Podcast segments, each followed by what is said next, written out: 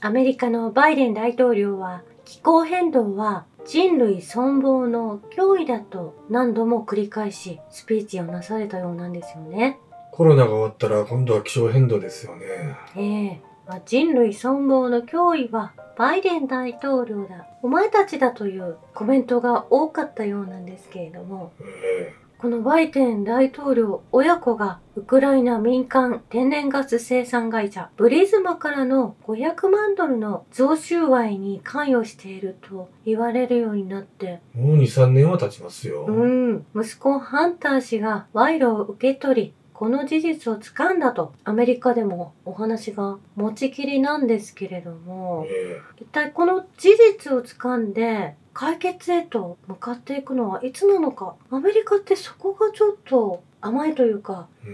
緩いなと思うんですよね、えそして気象変動と言いますとアイルランドでは温暖化ガス排出基準を達成するため政府は今後3年で20万頭の乳牛を処分しなければならない。保証として酪農家には総額6億ユーロが支払われるということなんですよね。これ日本と一緒ですよね。うん。ビル・ゲイツが絡んでる案件でしょ。そうなんですよね。そして先日からカナダでは森林放火犯が何人も逮捕されているんですけれども、はい。メディアは気候変動が引き起こした現象と、まあ一括してそのように伝えているんですよね。しょうもない。カナダもやはりそのダボツ国であるということが伺い知れるんですけれども、えまあ北米、カナダは環境派が専用機をチャーターして森林に火をつけている不思議な場所とも言われていて、この気象変動に大きく貢献していて人々を苦しめているんですよね。えまあ、その、ウイルスだの、人権だの、環環境だのね。ね自分たちで問題を作って、税金をかき集めるっていう、いつものマッチポンポンの詐欺ですよね。そしてアメリカの議員、チャック・シューマー氏はカナダで発生した山火事の影響で、米国北部の18州がスモークに覆われていると指摘をしていて、そのニューヨークをはじめとする北東部を覆うこの煙と霧は気候変動による壊滅的な影響を逆転させるために私たちがやるべきことがあるという自然の警告ですと。もうこのアメリカの意見を見ても白々しいなと思うんですよね。だからもう全部人為的にやってんのをね、自然発生という風な形に持っていってますよね。これ宗教的でもあるとも言えるんですよね。えどういうことですか？まあ、終末説ですとか、えそういったものを信じて動かしている方もいらっしゃるんだろうなと思うんです。えうんまあ、それを利用してええこの気候変動を作っていると思うんですけれども、人々を恐怖に貶めるというところは似てますよねう。ん。まあ、そして話は過去のものになりますけれども、カナダのトルドー大統領はキエフを、まあ、その山火事が起きている時に訪れていたんですよね。え大変な戦地のウクライナを訪れていたトルドー氏はヘルメットもかぶっていらっしゃいませんでしたし、防弾チョッキも着ていらっしゃらなかった。これ異様だなと思うんですけれども、えこれ今、天皇もインドネシアに行ってるでしょうん、大体こういうどっかよその国に出かけてる時にね、ええその自国で何か起こるんですよね。うん。そういうパターンが最近見えてきたんですよね。えー。まあ、インドネシアでは新しい新幹線のような鉄道が完成しつつあるところに天皇が向かっているというのもちょっと気になるところではあるんですけれども、うん。まあ、このトルドー氏がキエフを訪問していたのもそうですし今南アフリカの大統領ラマポーザ氏がですねえ。ポーランドに訪問していてその後これ和平交渉のお話をしにキエフを訪問されていると思うんですけれどもえはい。この南アフリカの大統領報道官もロイターがロシアのミサイル攻撃で代表団がキエフの地下壕に逃げ込んだという主張を偽の情報を流しているとうんこの南アフリカの大統領や報道官が伝えているんですよね。もうメディアのプロパガンダを見抜いてるわけですね。ええ、嘘を売り込んでいると今非難されているはい。そういったことが伝わってきているんですよね。うん実際にサイレンや爆発音の音も聞こえなく人々はのんびりと一日を過ごしているのを拝見させていただきましたとこのようにえ南アフリカの大統領及び報道官が伝えているんですね。うん。これ岸田氏が訪問した時も EU の代表ウルスラさんが訪問した時もいつもキエフは静かでええロシアはそこを攻撃していないということそうですね。うすうす気づいていましたけれども、まあ、ロシアは民間人やこういった主要の都市を攻撃していることはないということなんですよね。えそして話は戻りますけれども、カナダのトルドー氏は2022年の2月からトロントに駐機していたロシアの AN124 貨物機を押収して、今回キエフに行った際に、ウクライナにそのロシアの飛行機をですね、えはい。プレゼントするとおっしゃられているんです。押収したもの？をええトロント、カナダに貸し出されていた飛行機を、この制裁の物品としてはい。カナダがいただき、それをウクライナが持っていない。まあ、それもしかも、この124機貨物機はですね、世界に26機しかないほどの衛星や風力タービンを運べる、とても優秀な飛行機であるんですよね。うん。まあ、それをウクライナにプレゼントすると言い出しているっていうこと。この泥棒が泥棒に飛行機を渡してしまっているような状況が生まれているんですよね。えこれをロシア政府は貸し出したものをウクライナに差し出すということは完全な違法行為で、これに対し100%報復すると宣言しているんですけれどもえ、当然のことですよね。ええロシアが今侵攻しているのが悪いということにして、接収して強奪して、ウクライナにロシアの貨物飛行機を渡しているわけなんですよね。どうしようもない大統領ですよね。ええこの押収は資産押収、募集制度に基づくカナダ政府の行動の意向なんですけれども、まあ本当に人のものを欲しがっている EU もそうですけれども、このカナダも、まあ、トルドー氏がそういう人であるということがわかると思うんですよね。えそして先週からオランダでも大規模な火災が起きているんですね。それも住宅地で起きている様子なんですけれども、えはい。これまた世界経済フォーラムのフランス支部からオランダのルッテ首相への書簡が送られていたものが公開され、うん。オランダがグレートリセットの先頭を走ることを奨励されているんですよね。えまあ、そういった形になっている。がゆえに、オランダの農家の方々が政府と戦っている、まあ、デモがずっと続いてきたわけですけれども、まあ、このように住宅地や何かが火事が起きていて、この世界経済フォーラム、ダボス国になるという時は、このような市民に向けて火を放ってもいいというような、えだからね、その、世界経済フォーラムのシュアブが朝礼しした国は、ワクチンは大量に打たされるわ、自然災害と見せかけて、火事は起こるわ、うん。どんどん移民は入ってくるわでね。うん。ろくなことないですよね。そうなんです。そしてオランダは10月に欧州最大のガス田を閉鎖されるということ。ええまあ、国民たちが暮らしにくくなってしまう国になっているんですよね。要はダボス会議ってその国を潰していくっていう、そういう話し合いをしてるわけですよえね。え日本とドイツの査読付き分析で、ワクチンの普及に伴って死亡者数が急増したことが判明してきているんですよね。えまあ、日本ではニュースでは逆のことを伝えられているんですけれども、まあ、その超過死亡者数が2022年に大幅な上り坂になっているということなんですよね。まあ、これ自然災害による死亡者数を大きく上回っているということ。まあ、これを見ても日本がダボス国、まあ、息がかかっているということがわかると思いますえし、すね。岸田首相がグレートリセットを起こすと、まあ、自身の記者会見でも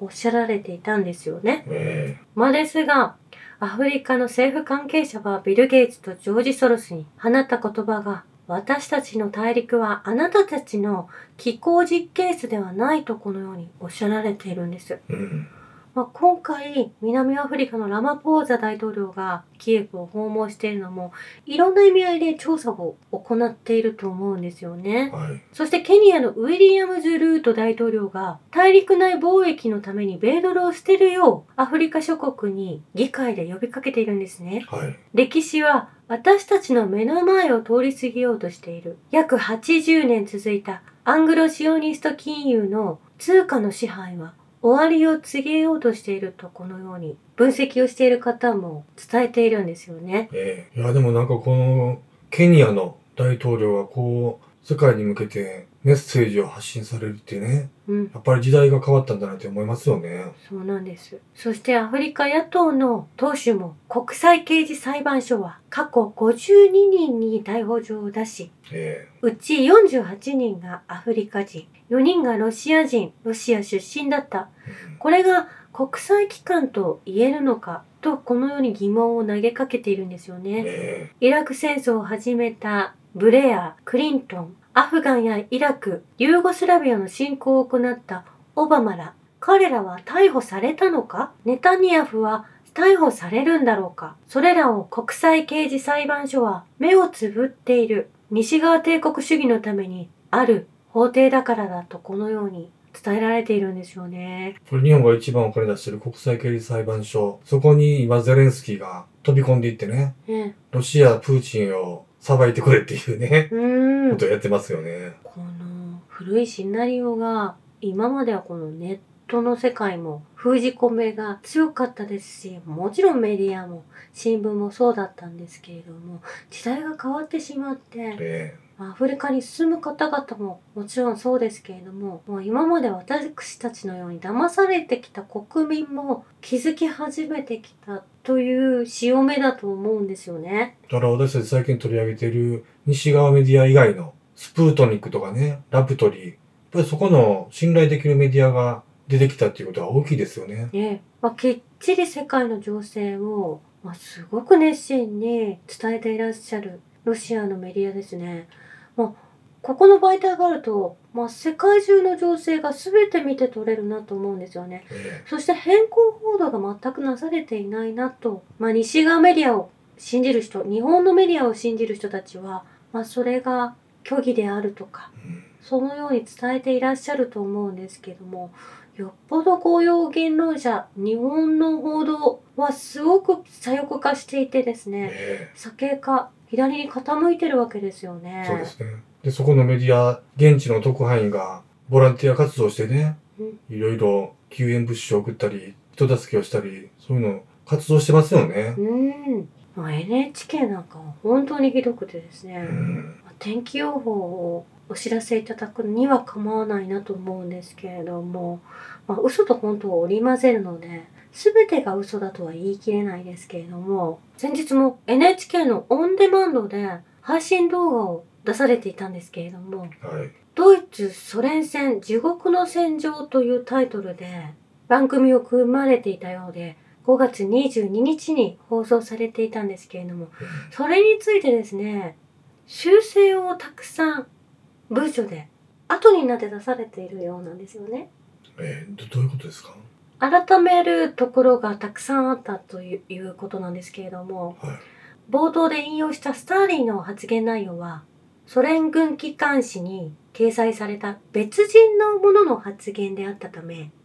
スターリンの言葉に修正を施しました。まずその修正された内容がそこで文字で書き込んであるんですけれども、はい。その番組の内容のドイツソ連開戦時スターリンが取った行動についても最新の研究結果を反映し修正しましたと。もうたくさんの修正がなされていて、それ以外にもたくさん修正がなされていたということはですよ、この番組自体が変更報道なされていて、歴史を塗り替えようとえしている番組ではあった。しかもこの修正の部分を見ない人はそれを信じてしまうということになるじゃないですか。こえじゃあこれ、お茶の間に嘘800の捏造した歴史を流して番組でね、ええで、訂正した注意書きの説明欄を読まない前提で、そっちの方で修正を加えてるわけですね。ええとんでもないクソメディアですよね。うん。まあ作り直した方が早いんじゃないかということですし、それについてやはり大々的にニュースを使ってでもは謝らないといけないと思うんですよね。い。いやーもまあ、そしてその NHK に強制的に料金をお支払いしているあの日本人がいてですね、う、えもう協力してるような形になってしまうので、即刻解約した方がいいと思うんですよね。これマイナンバーと同じだと思うんです。と NHK だけじゃなく、もうテレビごとね、もう、ほかしたらいいと思いますよ。うん。まあ、このような悪質なことが行われていて、まあ、誤りがあったことを後で修正する。そうすると、本当に番組を楽しみにして見ていらっしゃった方は、誤解を招いたまま、そのまま誰かに伝えてしまうこともあるでしょうし、まあ、これ教科書でこんなことが行われていたらすごく怖いなと思ったんですけれども、皆さん日本人は NHK の番組を案外信じていらっしゃるので、こういった悪質なことをなされるのはどうかと思うんですよね。えかもう教科書も思いっきり捏造されてますしね。うん。そしてイギリスでは暑すぎてソーラーパネルが正常に作動しないために石炭火力発電所がネットワークに接続されたと先日報道でなされていたんですよね。はい。これ脱炭素とか言ってる人たちが本当に何を目標としているのかがよよくわからないなと思うんですけれどもえそして先ほどもお話にありました移民の方々がまあこの紛争によってたくさん入ってくる。まあそれをダボスが仕組んでいる。まあそれ、これもそれの一部かなと思ったんですけれどもえ、6月14日の記事で、日本に寄港する最大級のクルーズ客船、MSC ベリッシマ、これイタリアから来たようなんですよね。はい。まあそれが四国を渡って神戸のポートターミナルに初めて入港したということなんです。えまあこのタイミングで、また巷にはこのウイルスが流行っていると、そういった報道がなされている時にこの大きなクルーズ船が日本にやってきているんですよね。えまあ、これどさくさに紛れて移民が入ってきている、そのような内容だと思うんですけれども、ええまあ、それを歓迎している日本があるということなんです。まあ、このタイミングと同じくして、国連が日本は難民の受け入れを最多の1.1億人入れるべきだというふうに要請をしているんですよね。はい。グランディ難民高等弁務官は日本経済新聞の取材に対し日本に難民の受け入れ拡大を求める考えを示したとあるんですよね。もうすでに入ってきているんじゃないかなとそこで思ったんですけれども。えそしてこちらはスプートニックのニュースから日本はロシアからの LNG 輸入天然ガスの輸入が5月は9%増で穀物は約22倍取引が広がっているということなんです。え、増えてるんですか？ええ。日本の財務省のウェブサイトで発表された貿易統計によると、日本はこの5月にロシアからの穀物輸入を前年同月比でほぼ2100%増加させているということなんです。ええ穀物の輸入は2098.7%、魚と魚介類は14.6%急増しているということなんです。これ日本がロシアに制裁加えてるさなか、ありがたいことですよね。うん。ということはこれらの魚介類やその他の穀物類ですね。はい。まあこれアメリカに渡っている可能性もありますよね。じゃ、だ、なんで？えアメリカとやり取りロシアとできししてないから日本が仲介に立って。だからそれアメリカがロシアに制裁してることで輸入できないところを日本を経由してアメリカに渡ってるっていうことじゃないですか。えーそれも考えられると思うんですけれども、そしてその三井物産や三菱商事などが出資するロシアのガスの権益の配当が中国人民元で支払われていたことが分かったんですね。そうなんですか？ええ。ウクライナ侵攻への制裁で西側諸国がロシアドルの決済網から締め出した結果、ドルでの受け取りが困難になったためだということで、あー MS ですね。で、サハリンの権益を人民元で日本の商社に配当しているということ。まあ、それを知ったのは昨日なんですけれども、まあ、日本でも人民元をちゃんと受け入れている。えまあ、このエネルギーの取引でサハリンを経由しているそのお金の流れも人民元になってきているということなんですよえだか。ペトロダーラーが終わったということのこれあ現れですよね、もう。ええそしてプーチン大統領がサンクトペテルブルグ国際経済フォーラムでおっしゃられていたこともここにつながるのかなと思うんですけれどもはい。あの時のロシアの選択は間違ってなかった。まあ、ロシアは、まあ、制裁をかけられていってもそれを持ちこたえたことによってですねうん。GDP は3.3%増はい。現在の失業率は2.9%、インフレ率3.3%と歴史的な最低、歴史的な最低値、貧困層への支援の結果、収入が30%アップして、30%? はい、170万人が貧困から抜け出せたと。すごいじゃないですか。西側諸国の企業の撤退も全然意味がなかった。マクドナルドやいろんなユニクロですとか、まあアパレルも全て抜けていったわけですけれども、ええまあそれに何も、制裁、制裁による被害は受けなかったってことね。ええなかったとおっしゃられているんですよね。まあそのことによりやはり EU がやきもきしている。まあアメリカもそうですけれども、まあそういったニュースが最近よく見かけられるんですけれども、制裁が何の効力もないって、もうお笑い草ですよね。うん。そして、ビル・ゲイツ氏が昨日、中国国家主席、習近平氏とお会いになるという予定を聞いていたんですけれども、はい実。際に会談が行われたということなんですよね。ええこれ、一対一の会談になって、二人きりで話されたわけですか？はい。とても和やかな雰囲気でえお話し合いをなされたんですけれども、えめっちゃ何を話してんのか聞いてたんですけどね。まあ、今年に入ってアメリカの民間起業家と会うのはここ数年で初めてのことになると習近平氏がこのように話されたんですよね。ちょっと怖いんですけど。なんかその昔からお会いしてた方に久々に会えたというような挨拶ではなく今年初めて北京で会見したアメリカの友人に会えましたというような言葉の使い方をなされていてまあ、いずれにせよ、久々にアメリカ人が中国のお客さんとして招かれたってことですね。ええでもこれ、何どういう話し合いになってるのか、気になってしょうがないんですけど。まあずっと武漢ウイルスが中国の研究者たちに感染して中国から広まったという説がずっと言われていましたけれどもえそれが実際には解決に至っていない。まあアメリカとしてはですね中国のせいにしてしまいたい。えうん。まあ、そういった方針の中にあると思うので、このビル・ゲイツ氏とちゃんとしたお話し合いがなされるのか、もしくはどっちなのかというところが本当にわからん、まだわからないんですけれども、ええ。ロックフェラーと製薬会社と一緒になって、パンデミックを引き起こした張本人ですからね、ビル・ゲイツは。まあここでも中国ならではの解決法を見出せるのかどうか、それを準備していたのかどうかということのことがまた